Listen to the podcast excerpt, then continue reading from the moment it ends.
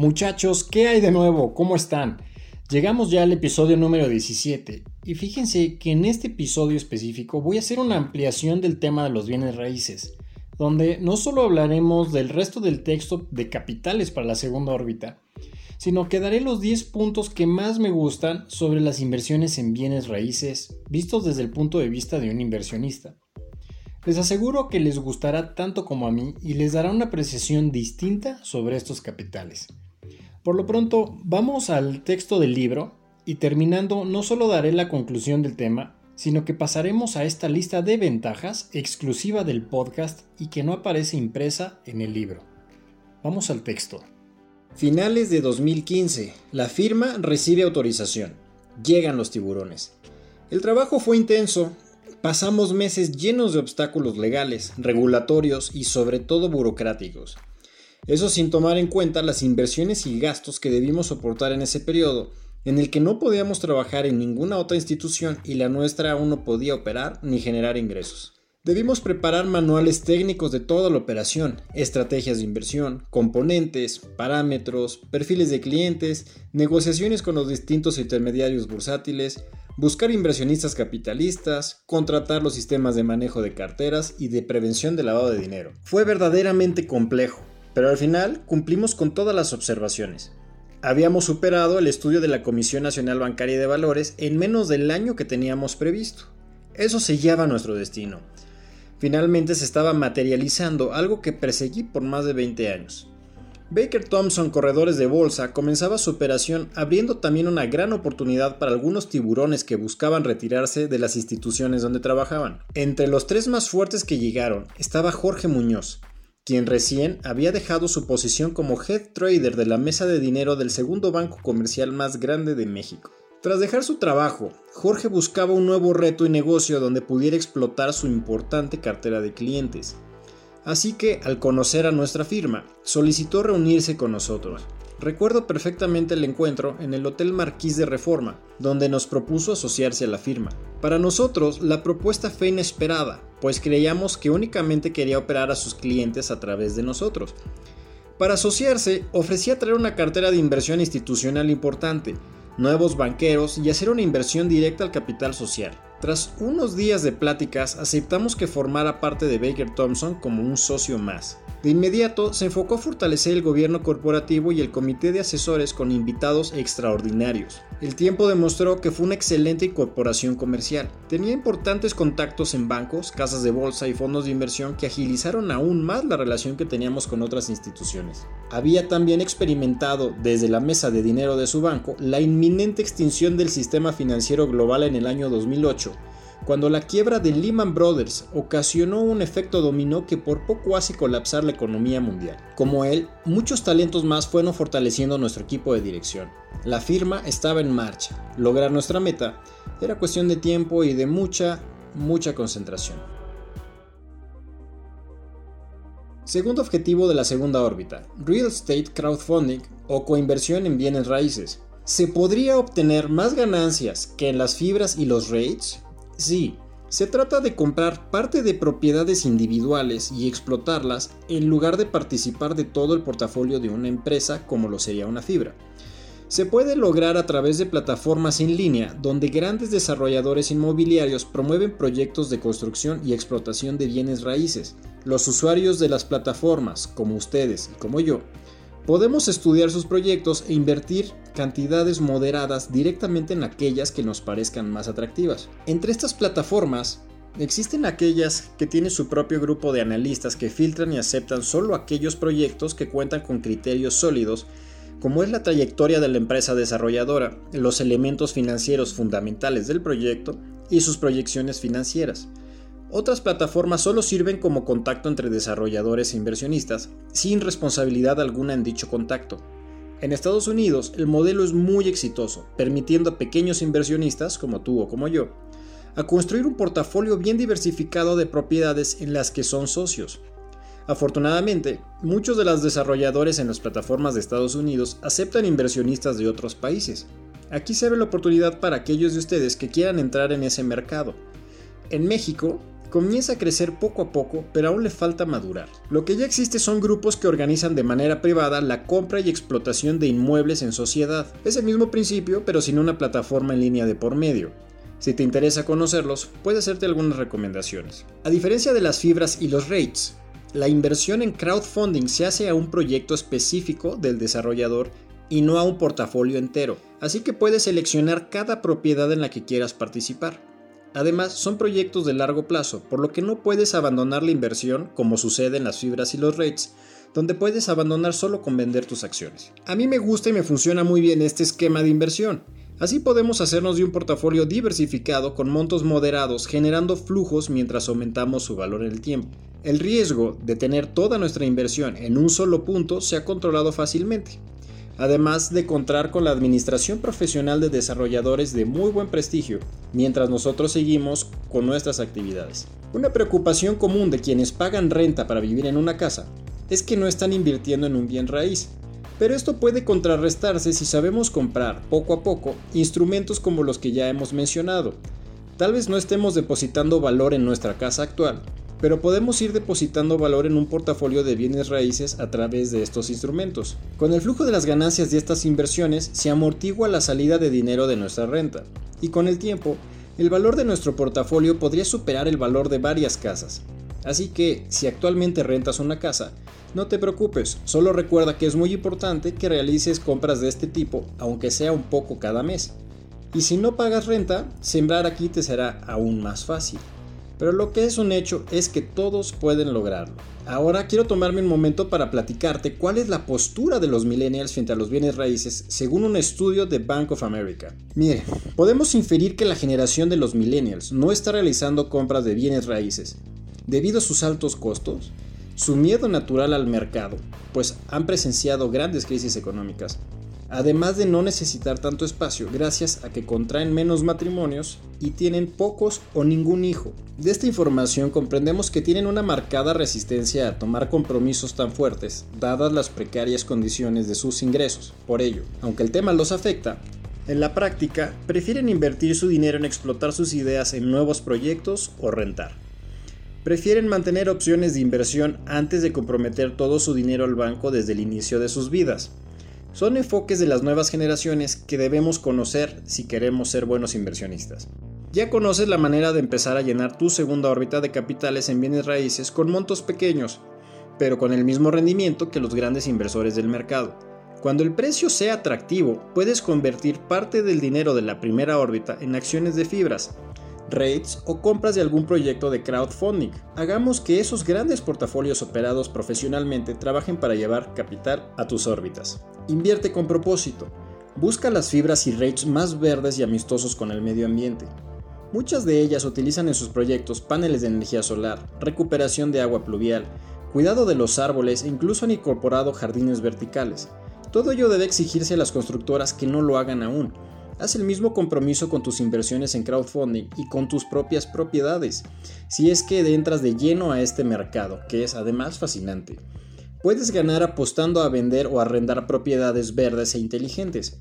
Las nuevas generaciones encuentran esto fascinante. No entres al juego solo para ser un intermediario más que solo vende por vender. De esos ya hay demasiados y no marcan ninguna diferencia. ¿Qué tal muchachos? Un tema que abre aún más las opciones que tenemos para ingresar al terreno de los bienes raíces, incluso con poco dinero, que es lo importante, ¿no creen? El crowdfunding, en otras palabras, es el juntarnos con otros inversionistas para entre todos financiar un proyecto para dividirnos las ganancias. La diferencia entre las fibras y este modelo de crowdfunding es que la fibra incluye todo el portafolio de propiedades de la empresa a la que vamos a entrar y el crowdfunding elegimos la propiedad individual que queremos comprar. Así que no solo puede darnos mayores rendimientos, sino que nos da mayor flexibilidad para agrandar y crear nuestro propio portafolio de manera personal. Eh, las fibras recordemos que son un portafolio ya armado, ¿no? Una fibra tiene ya muchas propiedades y tiene una forma de operarlas y una estrategia y nosotros entramos a ser parte de ese grupo. Cuando entramos al crowdfunding sí podemos elegir cada uno de los proyectos en particular de forma tal que no tenemos que participar de todo un portafolio de una fibra, sino que podemos decir vamos a hacer nuestro propio portafolio nosotros con distintos grupos de inversionistas que los van a ir desarrollando en las plataformas. Esa es la ventaja de cada uno de ellos, ¿no? Y ya que el episodio anterior hablamos de los riesgos de los bienes raíces, ahora me toca darles la lista exclusiva del podcast sobre las ventajas que tienen las inversiones en bienes raíces. Y estoy seguro de que les va a encantar. En primer lugar, eh, un bien raíz puede ser un excelente resguardo de valor. Un terreno, una casa un edificio pueden resguardar el valor de manera más confiable que los instrumentos electrónicos. Ya sea tener ahorros en el banco, ya sea tener acciones en la bolsa, ya sea tener fondos de inversión, inversiones en startups, etc. Digamos que es un bien que es perdurable y que es tangible. El segundo punto es que estos capitales tienen una apreciación natural. El terreno disponible en la superficie del planeta es fija, no podemos hacer más superficie del planeta de la que ya existe. La demanda de espacios, por otro lado, va siempre en aumento. Esta disparidad entre la oferta y la demanda de espacios crea la apreciación natural de los terrenos que existen porque obviamente si aumentamos nada más la demanda y tenemos una oferta que está fija, el precio en el largo plazo debe de tender a subir, salvo casos de fluctuaciones, pero que vamos a hablar más adelante. Ahora pasaremos al tercer punto que es la apreciación forzada. ¿Y qué es esto? Eh, significa que nuestro terreno o casa no solo aumenta de valor por su apreciación natural, que es la que ya hablamos, sino que a través de inversiones y modificaciones podemos aumentar de su valor de manera forzada. Es decir, que al mejorar la propiedad con ciertas inversiones, podemos darle una función más específica que el mercado nos va a premiar pagándola o rentándola o comprándola más cara. Eso es la apreciación forzada. Ahora, los ciclos de mercado, que es justamente lo que hablábamos de las fluctuaciones de los precios, donde suben a veces las casas y a veces bajan, eh, hay mucha gente que estos ciclos los espantan, pero en realidad esta variación de precios es la que abre la oportunidad de comprar barato y de vender caro. Obviamente es cosa de tomar el ritmo con las variaciones del mercado y saber cuándo en una temporada baja y tener dinero disponible para comprar en ese momento y cuándo estamos en una alza para tener el valor y la disposición de empezar a vender en ese punto, ¿de acuerdo? Entonces yo veo en las fluctuaciones del mercado la ventana de oportunidad que hay para comprar barato y vender caro. El rango de precios es el quinto punto. Existe una infinidad de formas de bienes raíces, desde terrenos, casas, locales comerciales, oficinas, industrial, agropecuario, y cada una de ellas puede estar en distintos, en distintos tamaños, en distintas superficies y en distintos lugares. Entonces realmente siempre vamos a encontrar o poder encontrar una forma de bien raíz que se adapte más o menos a nuestro presupuesto y al rango de precios al que podamos estar apostando. El número 6 es el financiamiento sencillo que podemos tener para comprar estos instrumentos. Si ustedes van ahorita a un banco y piden un financiamiento para comprar acciones en la Bolsa Mexicana de Valores, no van a encontrar quien les preste dinero ni instrumentos que se dediquen a fomentar la inversión de ese tipo a través del crédito. Pero si ustedes quieren comprar una casa, sí existen ya instrumentos prearmados en todos los bancos donde te pueden dar créditos para comprar desde un terreno o comprar casas o para remodelar o para las personas que se dediquen a la compraventa para hacer una compra rápida y una venta rápida. Existen ya todo tipo de instrumentos financieros prearmados y listos para que ustedes vayan y los consigan.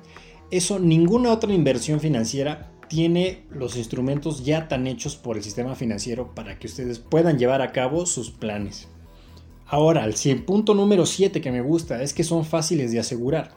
A diferencia del resto de las inversiones, Asegurar una casa o un bien raíz es muy sencillo. La mayoría de las aseguradoras pueden asegurarlo contra desastres naturales, contra robos, contra cualquiera de las formas más comunes en las que pierde valor un bien raíz. Entonces tenemos una inversión que además podemos proteger con un seguro. Eso es algo que no podemos hacer en muchas otras inversiones. Poniendo el ejemplo de nuevo con la bolsa, si nosotros compramos acciones de, de distintas empresas en la bolsa, nadie nos va a asegurar que las empresas de las cuales somos accionistas no puedan quebrar nosotros perdamos ahí una parte muy grande de nuestro dinero. En las casas, si las tenemos aseguradas, cuando menos tenemos la certeza de que si algo muy malo pasara, podemos tener nuestro dinero de regreso. Y eso es muy importante. Pasamos al punto número 8. Es que los bienes raíces son fáciles de heredar. Y es chistoso porque todo esto abre una ventana a uno de los temas que voy a hablar en mi próximo libro sobre la transferencia de la riqueza de una generación a la siguiente. Y, fíjense que es algo que no se toca mucho el tema porque es como un tabú, pero en realidad si ustedes hablan, por ejemplo, con sus padres o si ustedes son padres y tienen hijos, hablar con ellos al respecto de cómo se transfiere la riqueza de una generación a la otra a través de los testamentos, pues entonces lo que estamos haciendo es cuidar el tesoro de la familia, cuidar el dinero de toda la familia. Y los bienes raíces son inversiones que son muy susceptibles de transitar de una generación a la otra sin mayor problema, siempre y cuando estén bien en sus papeles y tengan los testamentos claros. Entonces es un punto que tienen a favor este tipo de inversiones que son fácilmente transferibles a la siguiente generación y además perdurables. Punto número 9. Diversificación de propiedades. Bueno, si ustedes quieren hacer un portafolio sano de bienes raíces, Siempre les he dicho, no te dediques a tener solamente casas o solamente locales comerciales o solamente terrenos, sino empieza a llenar tu cartera de, distintas formas de los bienes raíces. Ya hablamos que son terrenos, casas, departamentos, edificios de oficinas, locales comerciales, pueden ser también naves industriales, pueden ser terrenos para la agricultura. Todo puede hacerse de forma tal que si un sector es golpeado, todo tu portafolio resista de forma más fácil eh, la pérdida de valor o de flujos que pueda haber en un periodo. Y finalmente, el número 10 que me gusta es que mientras tengas un bien raíz puedes generar ingresos pasivos por la renta de ese espacio. Entonces, incluso si tú buscas únicamente el aumento de valor de tus casas o de alguna de tus propiedades, puedes estar generando este ingreso pasivo que en realidad no te cuesta nada más que el trabajo de contratar a una buena empresa que se dedique a ver quién puede rentarte y asegurarte los, las rentas, que eso es muy importante. Y asegurarnos de que el inquilino que va a entrar con nosotros tenga quien lo cubra por si acaso no puede cumplir con sus compromisos de las rentas. Muy bien, como ven estos 10 puntos de los bienes raíces que me gustan? Y es para que hagamos una comparación práctica con lo que hablé en el episodio anterior de las cosas negativas de los bienes raíces. Entonces creo que esto los deja a ustedes muy bien parados y muy bien informados sobre qué es lo malo y qué es lo bueno de los bienes raíces y cómo los pueden utilizar según el texto de Monicosmos, ¿de acuerdo? Bueno, pues los espero en el próximo episodio para seguir con nuestro tránsito hacia la tercera órbita, que es de mis favoritas y por mucho, y ya irán viendo por qué. Les mando un súper abrazo. Recuerden los que no me sigan aún en Instagram que ahí estoy como Luis Baker 100 y además me he echado muy buenas pláticas con algunos de ustedes, gente muy interesante que llega al podcast y que me busca y acabamos teniendo una relación padre y de hecho ya estamos planeando incluso cosas para el futuro, ¿no?